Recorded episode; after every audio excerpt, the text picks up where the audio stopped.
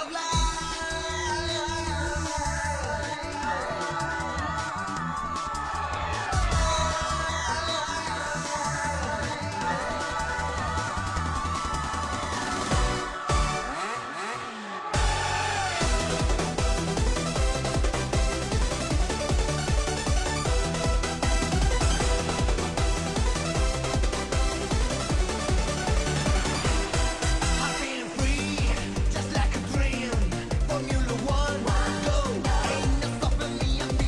大家好，您现在收听的是汤二电台的赛车类节目《老麦聊赛车》，还是我张怀东、汤姆，还有宇浩，还有我们的麦哥啊，我们三个人。大家好，大家好，大家好，我是老麦。我是宇浩。然后先说两个事儿吧，啊，第一个呢，就是说，我看大家还是呃通过我们传统的这个渠道听到的，然后呢，还是关注了这个小编聊汽车。我们这个为了让更多的听友呢听到我们这个节目，所以呢，现在呢还是在小编聊汽车上更新这个专辑。不过我还是请大家去这个相应各个平台去搜一下“老麦聊赛车”，然后这个“麦”是这个麦穗儿的“麦”，麦子的这个“麦”啊。然后去搜这个专辑，然后未来呢，我们会只在这个老麦聊赛车这个专辑上更新。然后如果您想听这个节目，然后在小编聊汽车这个专辑，可能未来的以后就可能就听不到了。然后呢，别说我们没更新节目什么的啊，这个是大家不要说因为这个收听这个方式没有听到节目，我觉得就啊没必要了。这是第一个事儿啊，大家去各个平台去搜老麦聊赛车，这是第一个事儿。第二个事儿呢，就是说我们开通了这个跟听友这个互动的环节啊，大家可以在这个呃，主要是微博、微信这两种渠道吧，关注汤尔电台这个微博、微信，然后可以给我们提问。我们每期呢找出三个问的比较好的问题，比较有意思的问题，能呃跟大家有这个共鸣的这个问题，我们去优先给大家回答。然后其他您不要在平台上直接问，因为这平台太多了，有些这个平台的后台它特别不好用，我不是很方便去收集这些问题，所以呢，两个事儿跟大家先说一下，然后呢，咱们就直接进入正题啊。本期的话题呢，就是这个刚刚开始的 F 一二零一八这个赛季的这个揭幕战啊，然后比赛刚刚结束，是吧？咱们我觉得跟之前这个第二期录的节目这个。预测的还是比较准的，还是说的大差不差。当然有一些小翻车的地方啊，麦哥这个神预测也是没有啊，这个完全说说准。我觉得，但是这也是人之常情，这是很正常的。如果就都是百分之百说对了，那反而是是吧？F 一就失去它的魅力了。乐趣就是在于啊，有一些你没有想到的东西啊，这是很有意思。我觉得宇浩可以先说说。麦哥有哪些翻车了？没预测对是吧？啊，其实麦哥呃大概的也都说的差不多，尤其麦哥呃认为就是第一期第一梯队肯定是法拉利跟奔驰，但是麦哥觉得可能法拉利的单圈速度会比奔驰要快一点，但是从今天从昨天的排位赛，大家发现奔驰的这个零点六秒的这个汉密尔顿的这个排位赛的差距，在一个慢速赛道上还是很厉害的，所以。这么看，奔驰还是奔驰的这个车要快快一点，对对对，还是快一点。其他的都差不多，唯一就是哈斯翻翻车的就是哈斯跟小红牛的这个呃对调，让我们都很大跌眼镜啊。尤其就是今天比正赛的时候，小红牛的本田引擎又趴锅了，然后这个让大家真的是很失望。就本田这三年四年还是这样，连续呃连续这样。就我觉得现在让麦哥来抒发一下自己这个感情，到底预测太充沛了。对对对，哎呀，这个怎么说呢？就是季前测试看完这个小红牛的测试啊，大家都一致对小红牛很看好，因为呃，季前测试小红牛跑圈数，首先是圈数非常多，而且看速度也不慢，哎，而且没有任何机械故障。呃，结果谁也没想到说今天这个比赛呢，这个小红牛表现如此之糟糕。啊，首先一辆车退赛爆缸，啊，另这个是真是不应该出现了，因为本田已经是第四年了，然后继续又出现这种爆缸的情况，而且年出问题啊，对啊，而且第一站，对，而且今年这个引擎规则又变了，就是从去年的二十一站四台，现在已经变成了三台，已经变成三台了，对对对对，就是说你在这引擎在设计上，你已经应该是比前三年更考虑考考虑到它耐久性、可靠性、可靠性。呃，可是没想到他居然在这种这种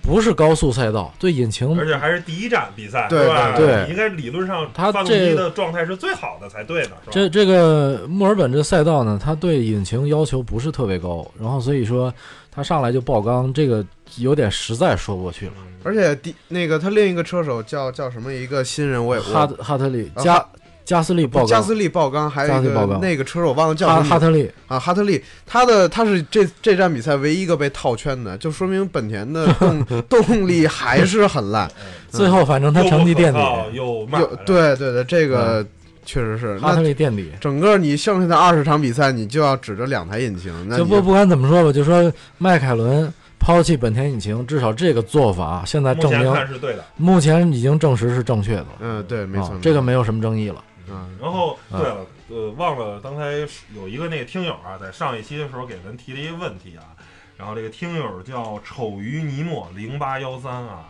我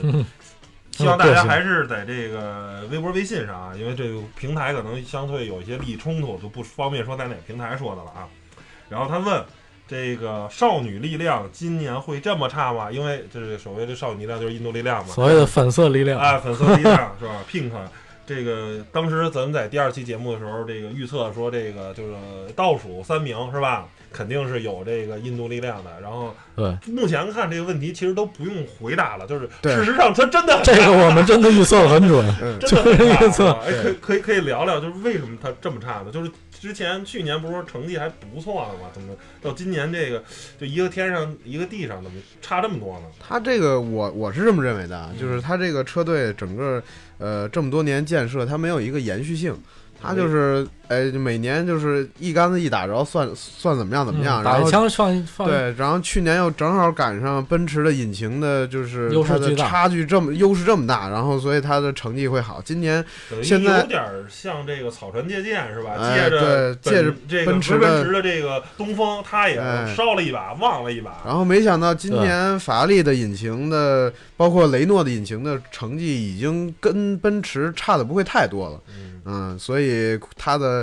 加上它的空气动力学可能今年研发有一些小失误，嗯，那我觉得这也是大概就是因为这个原因吧。反正最后就没这东风就没接上。对对对，印度力量这车队呢，就是说虽然说钱倒不差钱哈，但是这么多年了，他的空洞团队一直都不太优秀。嗯他呢是最早进 F 一的时候呢，是迈凯伦把自己的风那个风洞设备租给他用，因为他没有风洞。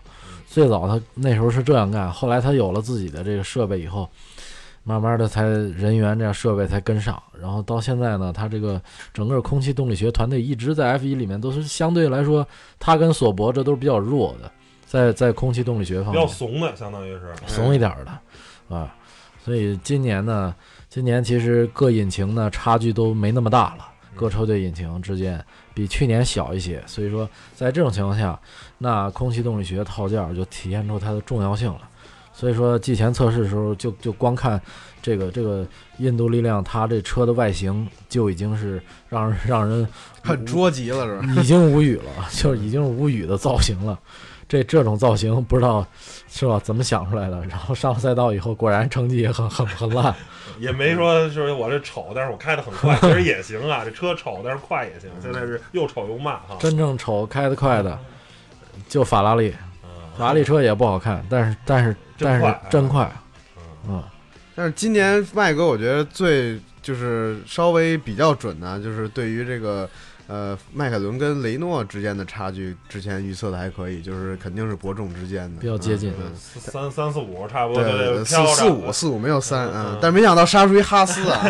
这个哈斯太牛了，太太意想不到。但是其实也可以理解，因为整个哈斯车队的所有的引擎啊，包括一些它的一些呃空气空气动力学的研发的直套件是直接买的法拉利的。其实哈斯现在这情况，它就可以被定性为法拉利二队。对，而且阿隆索已经说了嘛，阿隆索说格罗斯让你们就开着一个法拉利他甚至我怀疑他的空洞，他甚至他空洞数据，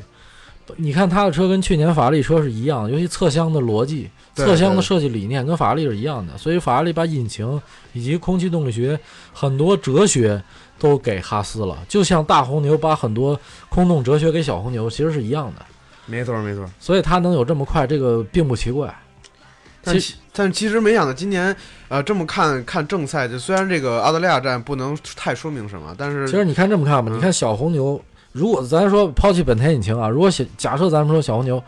没有本田引擎的问题的话，小红小红牛历年和大红牛的这差距，其实就是今年哈斯和法拉利差距，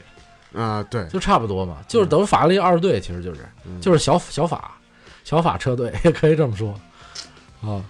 但其实您觉得今年就是看到迈凯伦这第一站，虽然不能这个这站的成成绩不能太说明什么，因为毕竟毕竟是一个街道赛，嗯迈凯伦跟雷诺之间的差距有您想象中的那么小吗？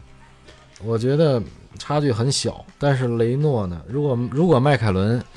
季中这个研发跟不上的话，呃他们现在必须要提高效率了。就是说，他们现在问题是真的是工作效率有点出问题。他的工作效率如果是像历年那样保持在季中研发一个高效率的话，那它还是可以超掉这个雷诺的。但是雷诺现在投入的人力资源啊，还有各方面还是挺强的，所以不可以忽视雷诺毕竟是一个大大厂嘛。啊。嗯所以法呃迈凯伦的跟雷诺呢，这今年是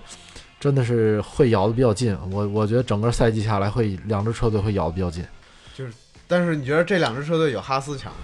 还是这哈斯 哈斯，我觉得就目前看来，第一站反正哈斯是明显比他俩要强一强一点的，而但是啊哈斯今、这站好像是因为失误嘛，然后两个车手都因为哈斯的车稳定性太差了。嗯哈斯在季前测试的时候稳定性就不是很好，他的圈数跑的也不是特别多。嗯呃，这个没想到他正赛两台都都，你看今天其实今天正赛哈稳定性，咱们说除了那个那个小红牛以外，另一稳定性差就是哈斯。嗯对，呃，这这两台车都都废了，那机械故障各种的，具体是同时在进完出站的第一圈就干废掉了。不是引擎问题，但是不知道什么原因，目前嗯还没有研没有仔细研究是什么原因。总之，今天这比赛反正就是，嗯、怎么讲呢？迈凯伦呢，还是，嗯，作为反正我作为迈凯伦车迷还是有点失望，就是觉得他车对，虽然拿到了这个虽然拿到第五中游的这个第一了，中游的第一，但是还是很失望。但是他你要知道，他这第一是是阿隆索使了吃奶劲儿才拿出来的。而且还赶上哈斯两退赛，阿隆索今天真的展现了他，就是很多人评价他是最优秀车手。为什么这么说？因为一个人你在前面超车，跟你挡车的这个能力是，这个难度是完全不一样的。挡车是比超车要难很多，尤其后面车比你快那么多情况下，他挡这个维斯塔潘，维斯塔潘咱不说别的，首先车比你快，明显比你快这么多，而且呢。人家这车手维斯塔潘是围场里现在超车最猛的一个人，他谁都敢超，没有他不敢超的人，而且他动作非常激进。阿隆佐在防这样的车手，居然防了这么多圈儿，所以说这已经超过当年，甚至已经超过当年他防舒马赫那那种水平了。当年零五年、零六年，呃，零五年在圣马力利诺，零六年在土耳其，他都是连续多少圈儿，以明显每圈慢两秒的，慢一到两秒的这个这个速度哈，就挡舒马赫，就舒马赫就就愣是过不去啊。那是他第一次闪光的时候，那么但是毕竟那时候因为没有 DRS 嘛，那时候超车远没有现在这么容易，现在是比那时候容易多了超车，所以在当今这种情况，你依然能够把后车，而且比你快这么多的现在是哎等于是易攻难守，易攻对容易进攻，易攻难守。现在你能守这么长时间，守这么多圈，这个这个真的是展现了他作为一个冠军车手的一个真正的王者的一个水平。就所以说，当年他把舒马赫挤下去也是，嗯，实至名归吧。咱们说，嗯，今天证明这实力了。所以我觉得这么优秀的车手，第四年了，是吧？现在法拉利耽误了五年，现在又跑迈凯伦，这都第四年了，依然是受到车的性能不足，呃，导致他只能拿第五。所以我觉得这个真的是非常可惜的一件事情，苦命的那种感觉啊，因为他也干不了多少年了，他最多再有个一两年，他也该退休了。所以说，一身的好本领，没有这个好刀好马，是吧？对对。有劲儿使不出来这种感觉。一一身的好功夫，不过然后今天今天看到阿隆索，就是就是维斯塔潘在黄旗的时候超过阿隆索，然后阿隆索后后来车队让那维斯塔潘把阿隆索让过去，然后阿隆索始终刚开始先没有过，然后就看到阿隆索当年那个使点那个政治手段的阴招 政治手段对对对，是一个车手必备的能力，就是你在赛道上，你这个车手一定要有脑子，要使用政治手段。这不是什么坏事，这是正常的，因为你不使法拉利这样的车队就一定会使。嗯，是啊，就是觉得很有意思，又看到当年阿隆索玩小机灵的那个时候往，事历历在目对对对我觉得可以聊一聊这个第一、第二，就是因为一个这个叫所谓的虚拟安全车，一下这个所谓翻盘了，是吧？啊对我觉得这个挺有意思的。这个这个这个虚拟安全车这个东西，等于是搅局了，给捣今天呢了个乱。，我，说个历史原因，嗯今天奔驰犯了一个致命什么错误呢？就是他们没有吸取二零一零年最后一站，呃，那个阿布扎比，嗯在就是阿隆索第一年去法拉利那年，二零一零年，然后呢，最后你记得他是怎么被翻盘的吗？他冲到最后一站，维特尔是怎么赢？那时候维维特尔在红牛，然后呢，是因为呃法拉利车队当时那时候阿隆索在法拉利嘛，然后法拉利车队犯了一个严重错误，当时让他去盯韦伯了，让他去盯着那个红牛的韦伯，嗯然后呢，他过度的，因为那当时那场比赛也是因为韦伯的名次比维特尔要好，对，谁也没想到，然后所以说让他去盯韦伯了，策略全是根据韦伯去定，韦伯什么时候进站，然后我们什么时候进站，哎，这么定。结果他没想到红牛根本那战就是要彻底牺牲韦伯的。那红那红牛这很明确嘛，那最后一战那肯定要保维特尔嘛。这战没想到法拉利依然是牺牲，法拉利这站莱克宁谁也没想到，在莱克宁本周末整个从练习赛到排位赛到正赛，他状态一直都比那个呃维特尔要好，这这是明显的，他没有一圈比维维特尔慢的。对，但是他正赛明显比维特尔要快，但是为什么谁也没想到？哎，他法拉利居然就是在这样情况下，就名正言顺的我牺牲你米呃 Kimi，哎，我把你牺牲掉，然后来保维特尔。所以维特尔，我相信他进法拉利的时候，他一定他们有这种潜规则、这种合约，他一定这个合约上一定有些什么咱们不知道的东西，就是说，保我什么保我名次啊，乱七对八糟，的。而且他跟法拉利车队说了多少次了，就是我一定要让 Kimi 做我队友，嗯不能让别人做我队友。对，所以今啊年你要看到，如果就看去年，其实奔驰在呃下休期完了以后就很明白我要牺牲呃博塔斯了。这今年这也也得看奔驰什么时候能明白这个道理。奔驰必须要立刻明白，对，尽早牺牲博塔斯，然后保汉密尔顿。维特尔已经是非常，就是法拉利车队现在的政策已经是非常清晰了。第一站，而且是在 Kimi 状态这么好的情况下，然后直接牺牲掉 Kimi，在在在这个进站上让 Kimi 那么早进去，然后让维特尔的胎没有问题的时候，让维特尔那么那么冲，一直在跑，跑那么多圈儿，最后怎么样呢？最后当然也是运气好，赶上虚拟安全车也是运气好啊，对，哎，然后这个这运气这东西，咱再说个事儿。昨天汉密尔顿真的不该说那句话。哎，昨天排位赛完了以后，汉密尔顿那真的叫应了咱们中国人一句话：乐极生悲，就是过于过早的猖狂，过早的高兴了。嘚瑟，哎，在记者招待会的时候，排位赛完了以后，记者招待会，他调侃维特尔，维特尔说：“那你，他说我没有那个，我方向盘上没有特殊按钮啊，我没有任何特特别的按钮，我只是到了最后一圈的时候，我才真正发力。我是为了什么？为了是夺走你脸上的微笑。哎，嗯我对太嘚瑟了。对但是其实也能理解，因为你看今年、去年他就说了一句昨天排位赛确实快的太多了。他说 “wipe the the smile off your face”，这意思就是说我我要把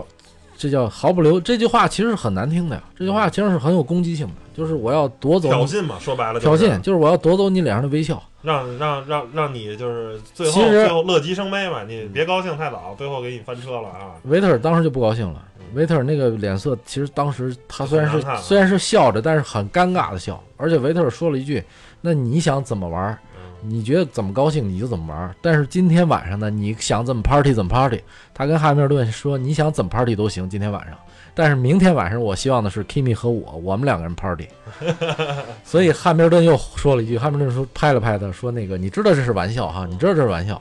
但是维特尔说：“我知道，我知道你说玩笑，但是我跟你说了，就是今天你 party，明天我们俩 party。但是然后 K 好饭不怕晚是吧？紧接着汉密尔顿又调侃 Kimi 去了，Kimi 为什么今天这么实力，也是憋着口气呢？昨天汉密尔顿先是先挑逗完维特尔，然后他又挑 Kimi，他他来这么一句，他说 Kimi Kimi parties all the time，是吧？他说 Kimi 是每天都 party 啊，这 然后他说以后 Kimi 不搭理他，然后他自己就乐就笑了，就很张狂嘛，就是很张狂。咱们说太张狂了，这个不要得意忘形，他有点得意忘形了。昨天不过其实今天奔驰输还有一个原因，我觉得在于博塔斯这个没有在竞竞争冠军的这个前头排的这个区域内，因为排位赛他把车撞。嗯，这个其实真的奔驰这个二号车手水平跟这三位差的有点远，很多很多人以为就觉得博塔斯其实还可以，我我始终我跟麦哥始终觉得博塔斯的水平真的是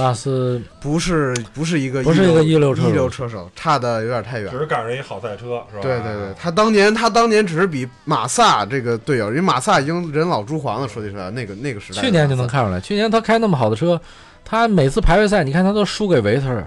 他都输给维特尔，对吧？你你你要真有那水平，你至少应该把维特尔弄下去，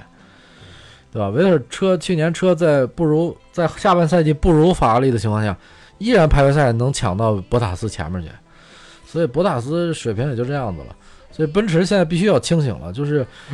法拉利的策略非常明确，从第一站开始，我就是要彻底牺牲掉 Kimi。嗯 Kimi 这我呃再非常那小白的问一句，那有没有赛手可以将在外，军令有所不受？你让我回维修站，我就可以啊我就不回批发，可以啊我就我就扔给你，可以哎吵架吧，跟车队啊法拉利是不允许的呀。嗯法拉利是车队，如果你敢跟车队这么干的话，车队就会把你解雇。然后你就失去这个对啊 F 一车手的这个法拉法拉利是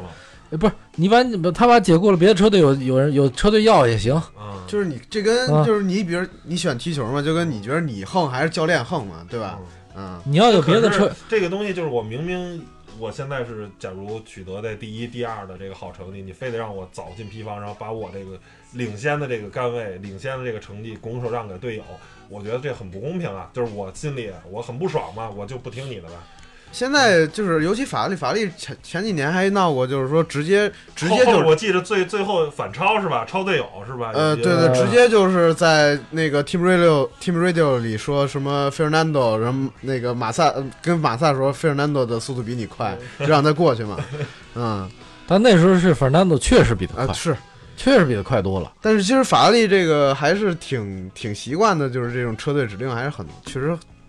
很长时间都是一直这么做，一直是这样，法拉利的历史一直都是一二号车手分得非常清楚，二号车手在合同里就写清楚了，就是你就是要做成保着牺牲的。保着一号车手啊，所以今天 Kimi 他你看他也也接受了，他也没有什么斗志，他已经接受了这种被命安排的命运。对这种这种安排了，他已经接受了，他也希望帮维特尔夺冠。维特尔跟他关系不错，两个人就是俗称的基友关系，嗯俩人一起打羽毛球，护护着我这小兄弟，对冠军也爱凑合哈。对，反正肥水没流外人田。对，毕竟对，其实 Kimi 也三十九岁了，是他也的斗志也确实降低了不少。他跟阿隆佐不是一个级别车手，就是 Kimi，即使是为什么，其实迈凯伦在二零零五年时候，Kimi 即使状态那么好，你看为什么零五年底果断要阿隆佐过去，是因为其实罗恩丹尼斯也看得出来，就是 Kimi 他的斗志，他这车手斗志，他跟阿隆索是没法比的。嗯，就有点没法比小富即安那种感觉。对对芬兰人都是这样的。嗯差不多就得。原来米卡哈基宁也是在就是巅峰时期就激流而就是勇退啊，激流勇退，对，他就差不多就行了，就可以休息了。但是阿隆索不一样，阿隆索这属于是充满了斗志，充充满了斗志，每场比赛都想拿冠军那种感觉。所以所以真正的一超一流车手是是那样的人，对，而且失有一点失误的话，他会愤怒，他真的会愤怒。你看维特尔啊、阿隆佐呀、汉密尔顿啊，是吧？维斯塔潘啊，他们这几个人一旦车出点问题，不是他们自己原因的话，如果说车骂骂就会骂人了，技师啊，或者骂对什么装轮胎时候装的不一了、慢了，影响成绩。不一定骂人，但是他可能会在 Team 表 Radio 里发脾气，嗯，他会发脾气，而且，我靠，为什么是吧？而且比赛完了以后呢，他你能看从脸上看出来他就不高兴了。。嗯本来我今天状态非常好，但是因为你们这个配合上的失误，让我们丢掉了冠军，但是丢掉了好成绩。Kimi 不会，Kimi 啊，呃，老好博人儿是吧？博塔斯呢，这些人都不会，嗯包括以前 Jenson Button 巴巴顿也不会，总总是笑呵呵的。老好人儿是吧？对老好人儿你就老老实实当二号车手就行了。没有那么多的斗志。像那种容易怒的，咱们说怒值比较高的人，你你就那就是一号车手。嗯，这个火爆脾气，对你必须不是说，因为这比赛这东西就是这样，你要是没有愤怒的话，就说明你你对成绩不在乎嘛，对胜利没有那么多的渴望，你没有那么强烈渴望，嗯是吧？我觉得，然后也能再说说这个虚拟安全车，这个这个这个东西搞的就是合理吗？您觉得这这个东西？虚拟安全车吧，其实很合理的，就是因为它的安全嘛，这样它一出了以后，它直接就是信号打出来以后，大家自动的去减速，而不是像以前安全车出来以后大家再减，也许就来不及了。现在是只要一有情况，在相应的一个路段、危险路段，大家就是说主动去减速，这样其实是是对大家安安全性是很合理的，这是很合理的设计，没有问题。但是今天法拉利犯了严重错误，今天奔驰犯了一个严重错误，就是呃，像二零二零一零年我说的那事情，就是最后一站，法拉利车队去盯韦伯了，而没盯维特尔，导致人家红牛车队牺牲掉韦伯，然后维特尔上去把阿隆索给干掉，最后一战嘛，嗯输得很冤。这个策略今天完全被法拉利，复刻了，法拉利因为当年是是 是这么输的，所以他他今天等于这策略又他们又要被他们给好又用了一次，嗯所以这个这奔驰呢，他没想到法拉利是要一上来就要牺牲掉 Kimi，奔驰没想到这个。如果奔驰今天知道法拉利是直接就要牺牲 Kimi 的话，他是绝对不会让汉密尔顿 Kimi 进站稳以后，然后让汉密尔顿也跟着进，他他不会的，他一定要等着看你维特什么时候进，你不进我也不进，耗着咱俩飙着，咱俩耗着，你什么时候进我再进，嗯一定是这样。所以说，奔驰今天犯了一个错误，就是他不应该，他的策略不应该是针对 Kimi，嗯你知道吧？因为这个进站是这样，现在虽然说是 undercut 啊，虽然说 undercut，但是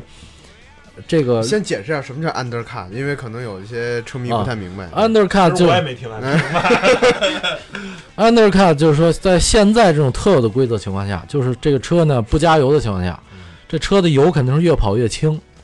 然后呢，在这样的情况下，你你油越来越轻，你肯定车是越来越快越来越容易开。不说越来越快，就是说越来越容易驾驶，因为你车轻了嘛。在这样的情况下，那么你轮胎肯定是一直在衰减的。那谁先换了新胎以后，谁先进去换胎，换完新胎以后，谁出来以后，你后边那几圈的圈速肯定是比那没换胎的人要快。嗯抓地力相对来说更好了，哎明状态更更好，对啊，因为你油量是一样的嘛，你跟他油量一样的情况下，你的胎新，那肯定是你快。嗯这跟以前不一样，以前换胎那时呃加油那时代，那时候谁后进谁占便宜，那时候是因为你你先进的人，你等于油加多了，后进的人他油轻，所以他可以在晚进的时候那几圈他疯狂做圈速，哎，再拉开点，然后他再进再出来，他就占便宜了。但现在是反的，现在是谁玩法不一样了，玩法不一样了，因为这油导致的。嗯，所以现在呢，这个 undercut 就被大家活用，就是说，如果我觉得差不多这嗯咱们这轮胎都差不多的时候，我先进，那么我出来以后，如果过个两三圈只要别超三圈，你再进，那我肯定比你占便宜，因为前后车就能把前车给超了。对，因为那前面那三圈你没进那三圈，我每圈都比你快，嗯哎，我能把时间追回来。但是今天这个就是法拉利这策略啊，那么晚，这个 undercut 这里面有一个问题，就是取决于后进站的车，因为我观察好几站了，就是后进晚进这车啊，取决于它什么时候进。如果它比先进那台车晚进个，我说晚进个两三圈，这没问题。嗯但是如果你晚个五圈六圈以上，这就有可能被后圈，就是有可能后进那车可能会占便宜。嗯你知道为什么吗？因为后进那车，如果它要是晚进的话，如果它晚进个六七圈、七八圈的话，那就坏了，因为前面那车可能前五圈儿它每圈都快，嗯但是从第五圈、第七圈开始，可能它的速度也没有前面七圈那么快了，嗯，轮胎也开始有也开始有一点磨损了嗯，到第一第一个磨损阶段了。嗯。然后那个时候呢，当然了，那时候它它轮胎依然是比没进站那哥们儿要好，但是这个这有一个问题啊，这赛道上各种情况都有。嗯，一旦要出现有人在中间，比如说我有人挡你了，或者说像今天这种情况，安全车，对吧？这种街道赛，尤其是街道赛，很容易切，它缓冲区很很很窄啊，很容易有车上墙。在这种情况下，安全车的几率就就比那种，呃，那种封闭式赛道宽宽一点的赛道要多。要多，要明显几率高。那么一旦安全车出来，这变数就非常大，嗯所以你先进站的人就有可能吃亏，你后进的就有可能占便宜。所以今天维特尔赌的是什么？他赌的是我就是这套胎，我就多尽量多坚持，我坚持到如果赛道上一到出现点什么事儿，你汉密尔顿就完蛋了。嗯所以今天老天，可能是昨天汉密尔顿太嚣张了，今天老天 治了他一把。嗯而且还有一个给他个教训。对，真的是比较那什么，呃，比较不公，叫就是不公平嘛。就是现在，今天是法拉利二打一嘛，因为博塔斯这个博塔斯没法帮他真没办法牵制，这个是博塔斯自己造成的。嗯，排位赛给薅墙上去了，这个 水平这真是很质疑啊。就二打一的情况下，这车队必须要明确，人家是人家敌对是两个人盯你一个人，那你应该盯谁呢？你不可能盯两个人，你肯定得只能盯一个。那你盯一个，我觉得从下站巴林站开始啊，奔驰就应该立刻清醒，就是说法拉利 OK，不管 Kimi 跑在哪儿啊，嗯，不管 Kimi 在什么位置，法拉利一定要想尽一切办法去保保维特尔，要牺牲掉 Kimi，就可以不管那个，可以不，管 Kimi。爱怎么着怎么着，反正他也拿不了冠军。没错，法拉利的目的目的已经非常明确了，所以从下站开始，就是奔驰在制定策略的时候，哪怕博塔斯又出去了，他一定要让这个汉密尔顿的团队要死盯住维特尔。你维特尔什么时候进，我什么时候进，就很简单。紧跟着你，嗯对，你只要是这种策略，你就不会出现这今天这情况，因为你的车比他车快，嗯，对吧？你盯住他，他什么时候进，你跟他采用类似的轮胎策略，你就不可能把妈落到我最起后面去。码是跟你平衡平等，没错然后我一每圈儿比你快一点点，每圈儿比你快一点点，没错，最后能拿冠军了。嗯对，而维特尔这车手他有一个优点，就是他在前面领跑的时候，他是非常强的。他的最大的特点就是 pole to win，就是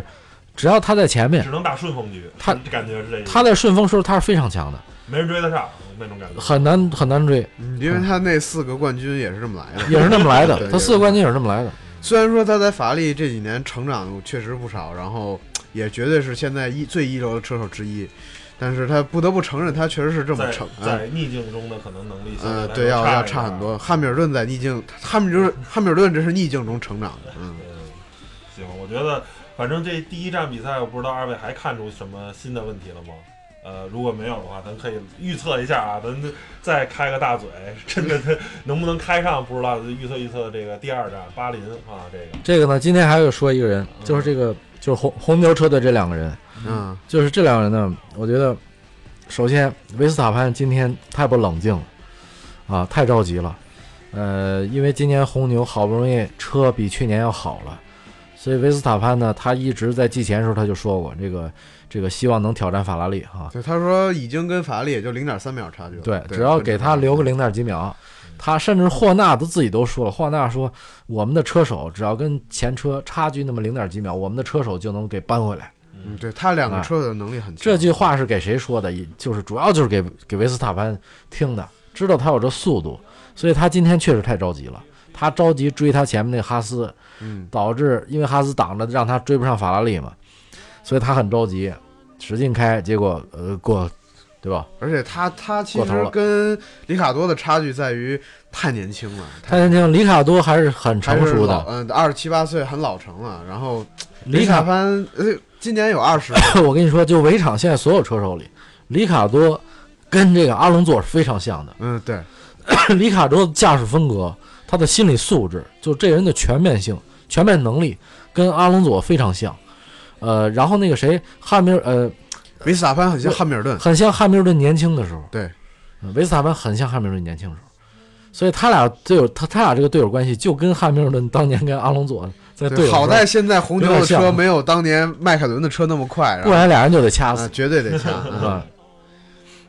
这这两个人，其实你看今天看里卡多的表现真的非常优秀。今天全场比赛最优秀的表现的不是维特尔，也不是汉密尔顿，是谁呢？是里卡多和阿隆佐。没错没错，这两个人今天真的是，你看里卡多是怎么上去的，纯稳稳定，极其稳定发挥，极其稳定的心理素质，然后后面抓住机会，果断超车。你看他超那个谁，呃，他中间超了一个人，我记不清了，是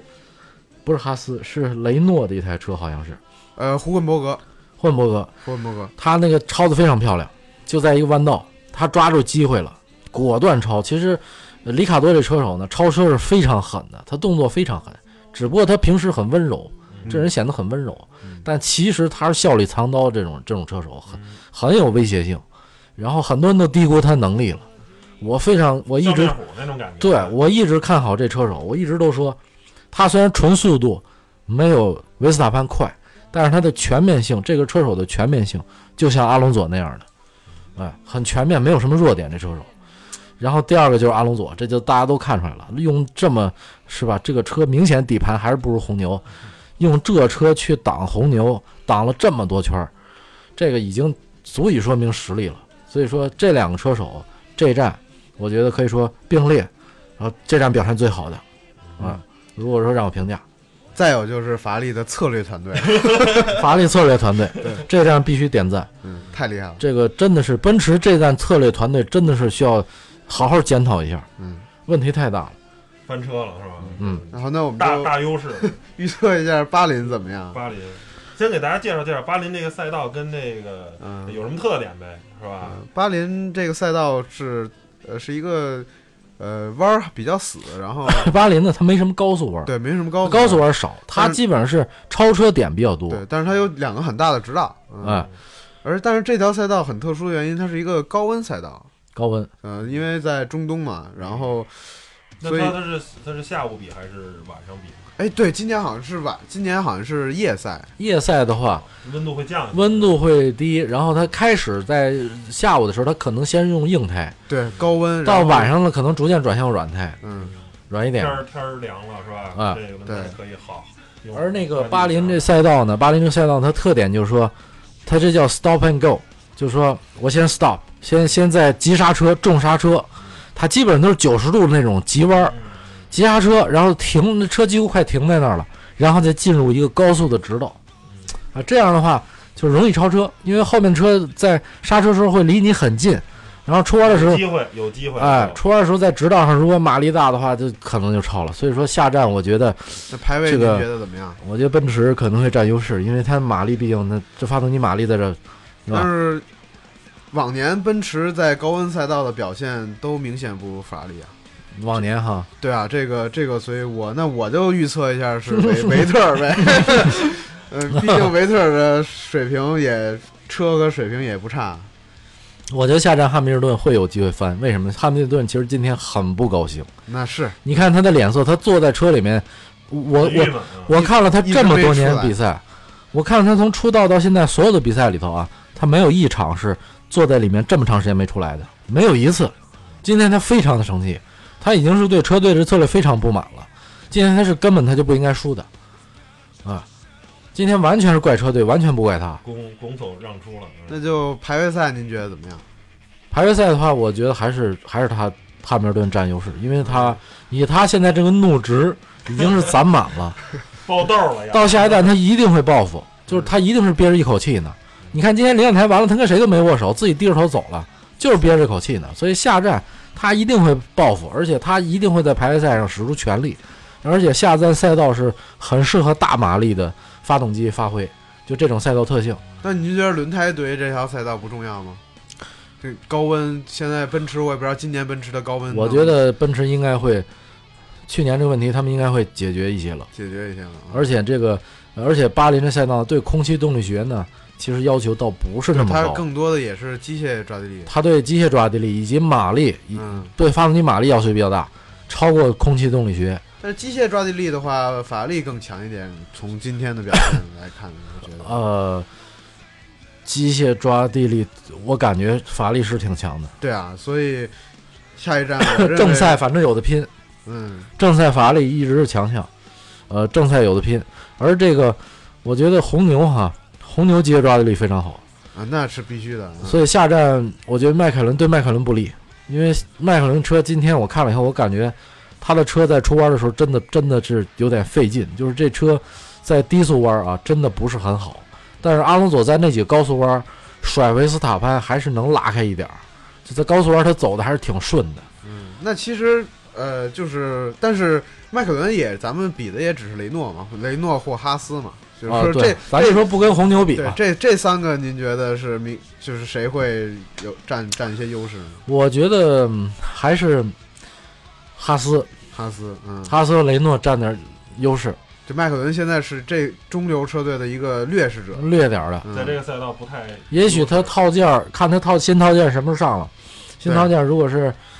到第三站、第四站上了新套件，也许会有会有改善。但是现在看来，他的车在低速弯不太好表现的，机械抓地力这个车有点弱。